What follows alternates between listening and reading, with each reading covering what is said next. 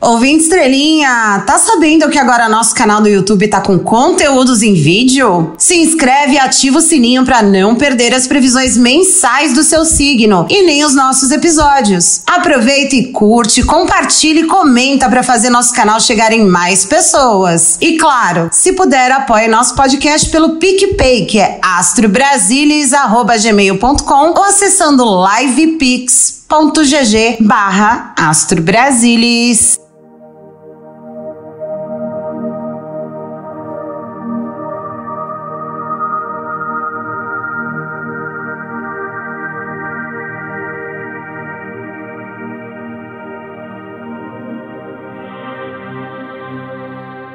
E aí, estrelinhas supernovas dessa podosfera, como tá sendo o começo de 2024 de vocês? Foi mais ou menos, foi muito boa não, esperava mais. Tô medicada, três gotinhas de manhã, três de tarde, três de noite. Tô aí, firme e forte, não sei se tão forte, mas firme. Sejam muito bem-vindos à Zanetéria do Astro Brasilis, o podcast pra quem tá com pena de deputado MBL. Se você acredita em mesa radiônica, banho de arruda, incorporação e que Alexandre de Moraes ia deixar passar a investigação de parlamentar na tentativa de golpe, olha, esse é o seu podcast, tá? Para mí es un privilegio total de presentar a la estrella de este programa. Eu sou a Chu, a sua fudriqueira político astral e vou te conduzir nessa viagem de ácido que é o Brasil das estrelas.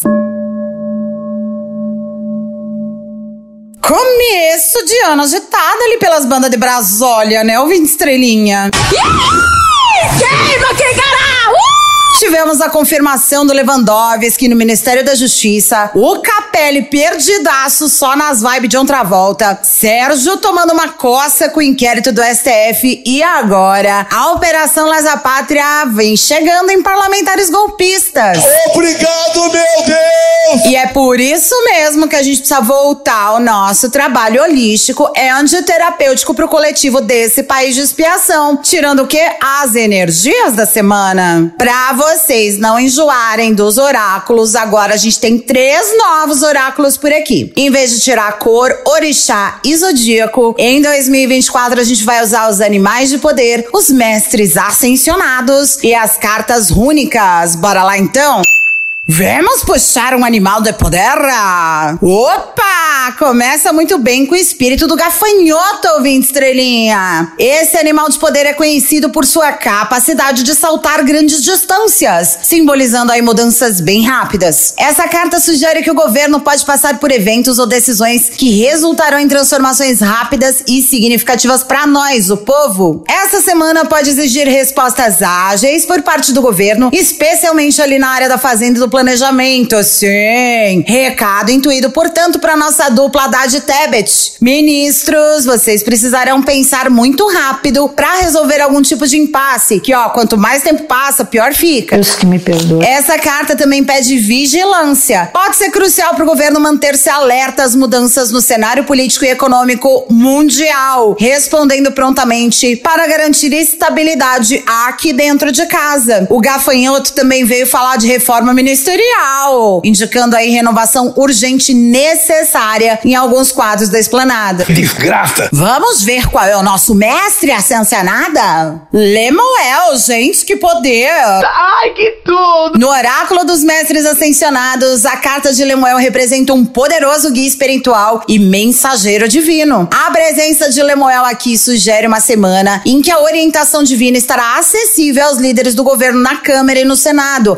apesar do recesso. Lemuel é associado a compaixão e justiça divina, mas ó, essa semana é um lembrete para os responsáveis pelas decisões na área de justiça, na busca por ações que reflitam esse conceito e reforcem aí o arcano de 2024. O que é justo é justo, ouvinte estrelinha. E o recado foi intuído aqui para ele, o careca mais temido da Praça dos Três Poderes. Cachorro do Supremo. Lemuel pede comunicação clara e autêntica. Então o Xandão será encorajado encorajado a se expressar de maneira mais transparente, favorecendo a harmonia e a cooperação entre polícias, Ministério Público, PGR e até AGU aqui no rolo. Vamos tirar a nossa rana? Isa, eita ouvinte estrelinha, logo de cara a runa da pausa, como assim? Isa sugere sim um momento de pausa, inércia ou bloqueio aí para Dom Lula III. Que merda, hein? Assim como o gelo pode parar o fluxo da água, Isa sugere que pode haver obstáculos ou desafios tensos essa semana. Mas ó, também é uma runa que destaca a necessidade de aceitar esse momento de estagnação e usá-lo aí como uma oportunidade para reflexão. Pode representar desafios que estão retardando o progresso ou decisões que estão congeladas por falta de acordo com a oposição. Seus patifes, canalha! Não tem direcional de para quem é o recado, mas a mensagem aqui é que, embora haja um momento de inatividade, pode ser crucial usar esse tempo para reavaliar estratégias, refletir sobre uma situação de impasse e encontrar maneiras criativas de lidar com os desafios. Energias disponíveis lidas. Então vamos aos assuntos de hoje, Nostro Brasilis. No, episódio, de hoje, Lewandowski no Ministério da Justiça. O Astro Brasilis previu o perfil e acertou em cheio, hein? Você é o bichão mesmo, hein? Por isso chegou a hora de prevermos como serão as tendências energéticas que regerão a gestão de Ricardo Lewandowski na pasta herdada de ninguém menos que o novo ministro do STF, Sir Flávio Dino? Dino no STF. Bom, se vamos falar do Lewandowski na justiça, a gente precisa falar do Dino na STF, né? Então os nossos oráculos vão nos dar aí um spoiler de como deve ser a atuação do ex-ministro da Justiça no Supremo. Pastores e isenção de impostos. Na fofoca da semana, vamos dar uma olhada aí com os nossos oráculos na grande polêmica da interrupção de isenção de impostos para pastores evangélicos. Será que o Haddad abre mão dessa arrecadação monstruosa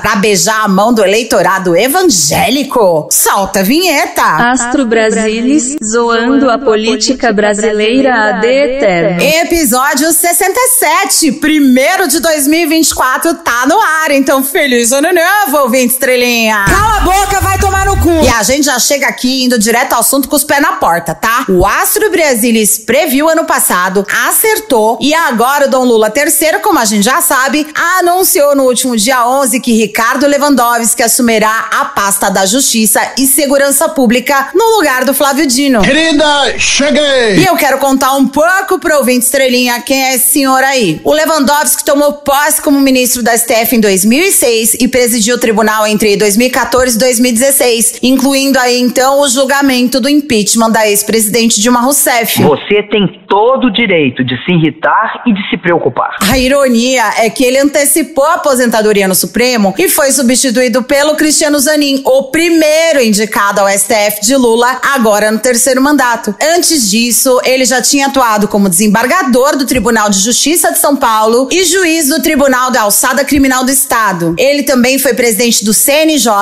liderou a implementação das audiências de custódia em todo o país, permitindo que presos fossem ouvidos pela justiça até 24 horas após a sua detenção. Depois da aposentadoria da STF, ele foi nomeado árbitro do Tribunal Permanente de Revisão do Mercosul, presidiu o Conselho de Assuntos Jurídicos da Confederação Nacional da Indústria e coordenou o novo Observatório da Democracia da Advocacia Geral da União. Olha! Caralho, o maluco é brabo. Com 33 anos de carreira, e o Lewandowski também teve participação em casos relevantes, como julgamento de políticas de cotas raciais e questões relacionadas à prisão domiciliar para mulheres grávidas. Ele também discutiu a vacinação obrigatória na época da pandemia. A boca, eu não perguntei nada. Então, Vente Estrelinha, ele desempenhou aí um papel bem ativo em questões fundamentais para nossa sociedade, concorda? Concordo e discordo, mas discordo concordando. Lewandowski já destacou suas prioridades para a pasta menos de 24 horas depois do anúncio. Ele enfatizou que o combate permanente e rigoroso à criminalidade será o ponto central da gestão, com respeito à Constituição e às leis. Por- Também pudera, né, Minas da Justiça? Lewandowski expressou confiança nas instituições brasileiras e revelou planos para intensificar as atividades de inteligência e coordenar melhor as polícias para enfrentar de maneira eficaz as organizações criminosas. A posse do ministro está agendada para 1 de fevereiro e o Ministério da Justiça, sob a sua liderança, pretende aí expandir ações coordenadas de segurança em todo o país, abordando áreas como sistema penitenciário e de polícia federal. Toque,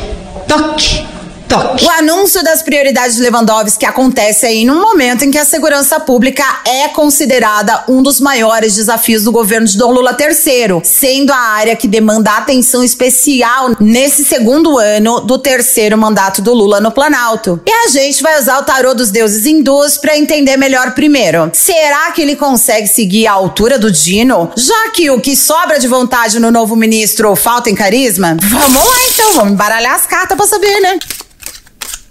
Hum, olha só, o Vinte Estrelinha sai o seguinte. Os objetivos foram atingidos. Solte-se. Agora você tem energia adequada. O êxito é seu. Atue com Lakshmi, Sarasvati e Kali. Olha, o novo ministro da Justiça tá na vibe do veio. Aí, ô Vinte Estrelinha. Capricha, capricha. Lakshmi sugere uma gestão de abundância de recursos financeiros para executar programas difíceis que estão no radar do Lewandowski, que vai ter que usar aí bastante a sua equipe para realizar as tarefas com êxito e deve dividir os créditos. Sim, compartilhar as vitórias com a sua equipe será um incentivo crucial para seguir firme aí na pasta. É verdade. Quer dizer, às vezes não. Sarasvati representa a busca pelo conhecimento, aprendizado e expressão criativa. Então tá sugerindo um período propício para o ministro estudar no detalhe tudo que o Dino estava tocando e que estava dando certo. Pode também indicar a necessidade de se comunicar de maneira clara e eficaz com o povo brasileiro, além das triangulações necessárias com órgãos que estão sob seu comando ali na pasta. Cali na posição do futuro indica a transformação profunda, superação de desafios e destruição de padrões negativos no ministério. Kali não é apenas uma deusa destrutiva, mas é de renovação também. Por isso, a gente pode esperar sim a saída de bastante gente aí que compunha os quadros da pasta na gestão anterior.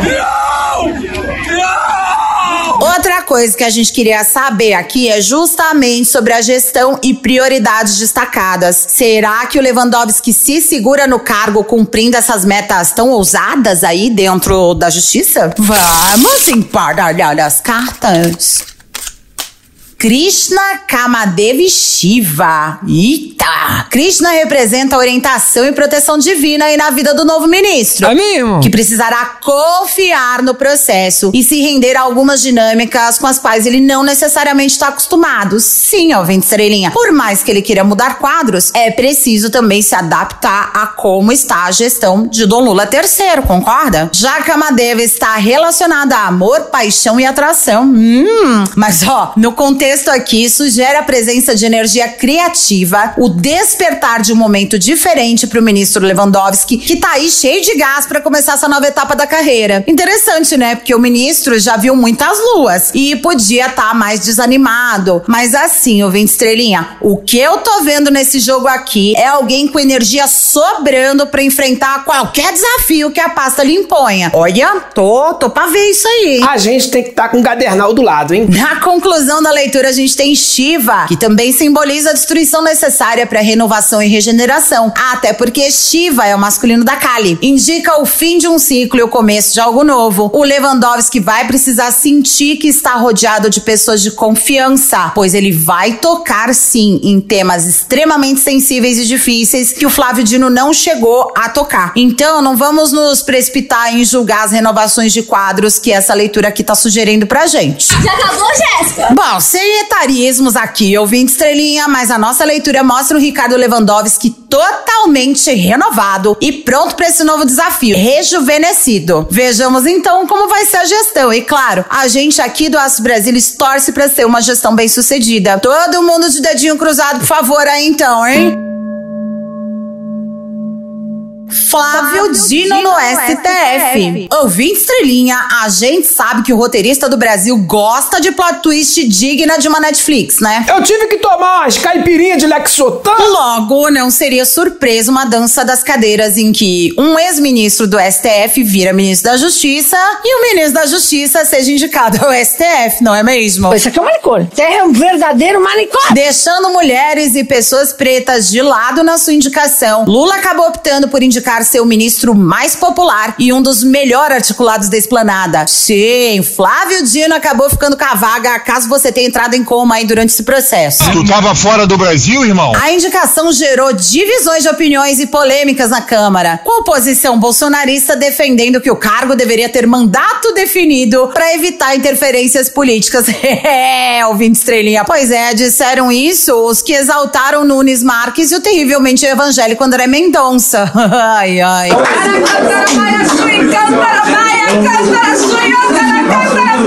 E essa ala bolsonarista do país é uma fanfarrona, não? Não adiantou nada essa choradeira. E o Senado aprovou a indicação com 47 votos. Fato mais apertado do que de costume, né? Mas passou. Dino vai ser responsável por um acervo de 344 processos ao assumir o cargo em fevereiro. Você se fudeu. Entre os casos que receberá estão investigações sobre a atuação do governo Bolsonaro durante a pandemia. A minha vida aqui é uma desgraça. E a legalidade dos indultos natalinos assinados na gestão do JEG. Eu não sou informado. Entendeu agora a choradeira Bolsominion, ouvinte estrelinha? Não!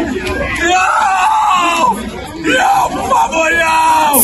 Flávio Dino é visto já pelos colegas como alguém que possivelmente compartilhará características do ministro Cristiano Zanin. Destaca-se o viés católico do ministro, sugerindo uma inclinação para votos mais conservadores em questões de costumes. O agora ministro, abre aspas, comunista do bem, fecha aspas, enfrentará testes importantes na área econômica, com temas bem desafiadores já no primeiro semestre de 24. Tem o julgamento sobre a revisão da FGTS para 2024, estimando aí um impacto de 8,4 bi, a revisão da vida toda e a desoneração da folha de pagamento, que é outra treta já arrumada pelo governo do Lula terceiro. É desumano. É, gata, como diria Jair, me arrependi. O Dino tem bastante desafio a partir desse ano. E para isso, vamos usar o Tarot Mini para entender em linhas gerais como será a vida de Dino no STF daqui para frente, então. Bora embaralhar as cartas.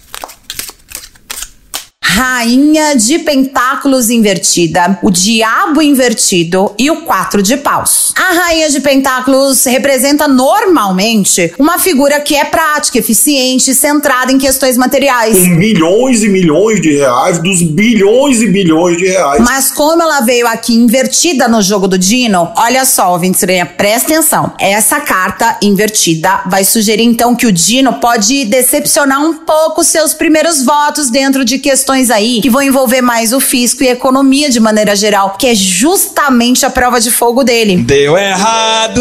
Ele vai precisar tomar bastante cuidado, porque existe aqui uma tendência energética a negligenciar detalhes importantes logo nos primeiros julgamentos em colegiado. O diabo vem representando transcorrer aí da carreira do Dino no STF ao longo dos anos. E na posição invertida, mostra que o novo ministro do Supremo supera esse início estranho aí e embaçado, buscando a partir das primeiras críticas um pouco mais de justiça e equidade nos seus votos seguintes e ao longo dos anos. Não há motivo para pânico. Sim, sim, sim. Ele supera as pressões desse e dos próximos governos e não vai permitir influências negativas ou narrativas e viés de confirmação em seus votos e decisões. Gosto, viu? Gosto dessa energia. Nunca mais repita essa mentira. Na conclusão dessa leitura, o Quatro de Paus nos mostra muita harmonia com os coleguinhas ministros e sucesso absoluto de atuação. No contexto aqui da nossa pergunta, tá mostrando inclusive que a atuação do Dino pode contribuir para um ambiente mais estável e equitativo no STF, promovendo entendimento e a celebração de decisões muito mais justas. Olha só. Eu acho que o senhor acredita no que diz. Em conjunto, então, essas cartas estão mostrando aí que a atuação do Dino pode envolver superar alguns desafios práticos de início, mas ele deve fornecer insights e óticas interessantes aos colegas de toga.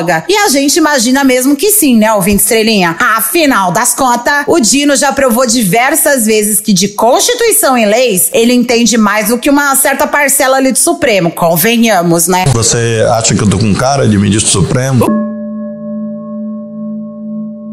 Os pastores, e a isenção de impostos. É, eu vi estrelinha, o ano mal começou e temos mais uma polêmica difícil para enfrentar, debater e cobrar. O ministro Fernando Haddad, responsável pela Receita Fiscal, enfrenta desgastes com dois desentendimentos em 2024, antes mesmo da volta do recesso. O cu dos pastores evangélicos apertou porque a Receita Federal suspendeu temporariamente a isenção fiscal à remuneração de pastores e líderes religiosos. Estou no limite, velho. Causando um impacto de quase 300 milhões nos cofres públicos. Eu sou um imã do dinheiro. Hoje tem 26 processos administrativos e um judicial relacionados a essa tributação, somando aí o total exato de 293,75 milhões em impostos não arrecadados. Vai tomar no cu, cara. O relatório que motivou a decisão mostrou que a mudança na tributação da remuneração dos pastores, que antes era classificada como prebenda e agora é considerada remuneração, atende uma, abre aspas, determinação do Ministério Público do TCU, fecha aspas. A medida, no entanto, gerou desgaste com o Congresso e críticas entre os ministros do TCU que ainda estão analisando o assunto. Vai trabalhar. Essa paralisação, obviamente, gerou um descontentamento entre os parlamentares que são os pastores evangélicos, que consideram que o governo Lula jogou o TCU no meio da crise para se proteger politicamente. E eu duvido você adivinhar quem foi que instituiu essa benesse para os pastores, ouvindo estrelinha. Não pedi a tua opinião. Claro que foi ele, né? Quem mais poderia ser? A medida originalmente liberava as igrejas do recolhimento de contribuições previdenciárias sobre as chamadas prebendas, uma remuneração especial paga pelas igrejas a pastores e lideranças religiosas. E claro, gente como Damares Alves foi pra internet passar vergonha para defender os pastores. O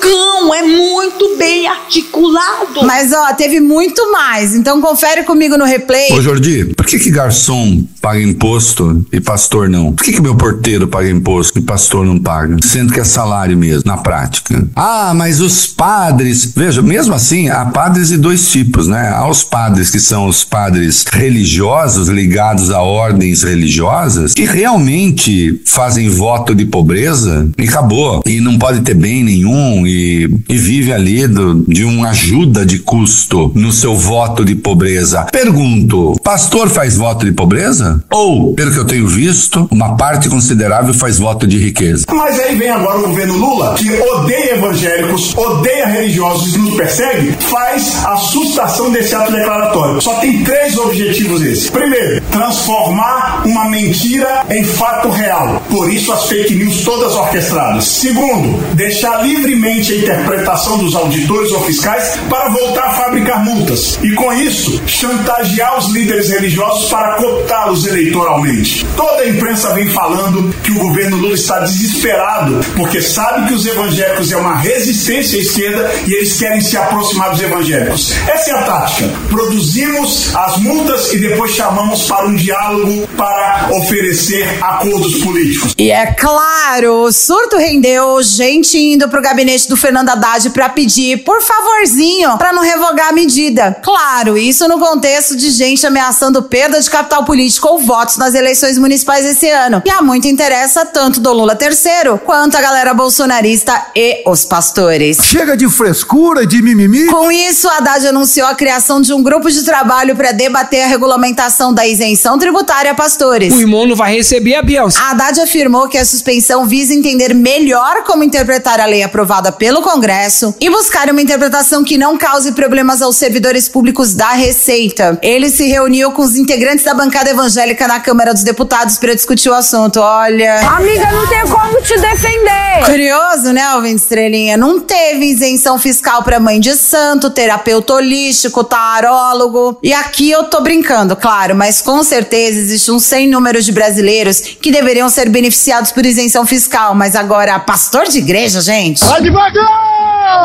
Mas vamos lá, né? Pra gente entender como essa história termina, vamos perguntar ao nosso fofoqueiro Lenormand como o TCU pretende olhar para o tema. Será se a priorização por arrecadação e justiça básica serão feitas nesse assunto? Afinal, todo mundo paga imposto, hora essa. Então vamos baralhar as cartas, né? Eita, ouvinte estrelinha! Temos a montanha, a raposa e os ratos. Xiii.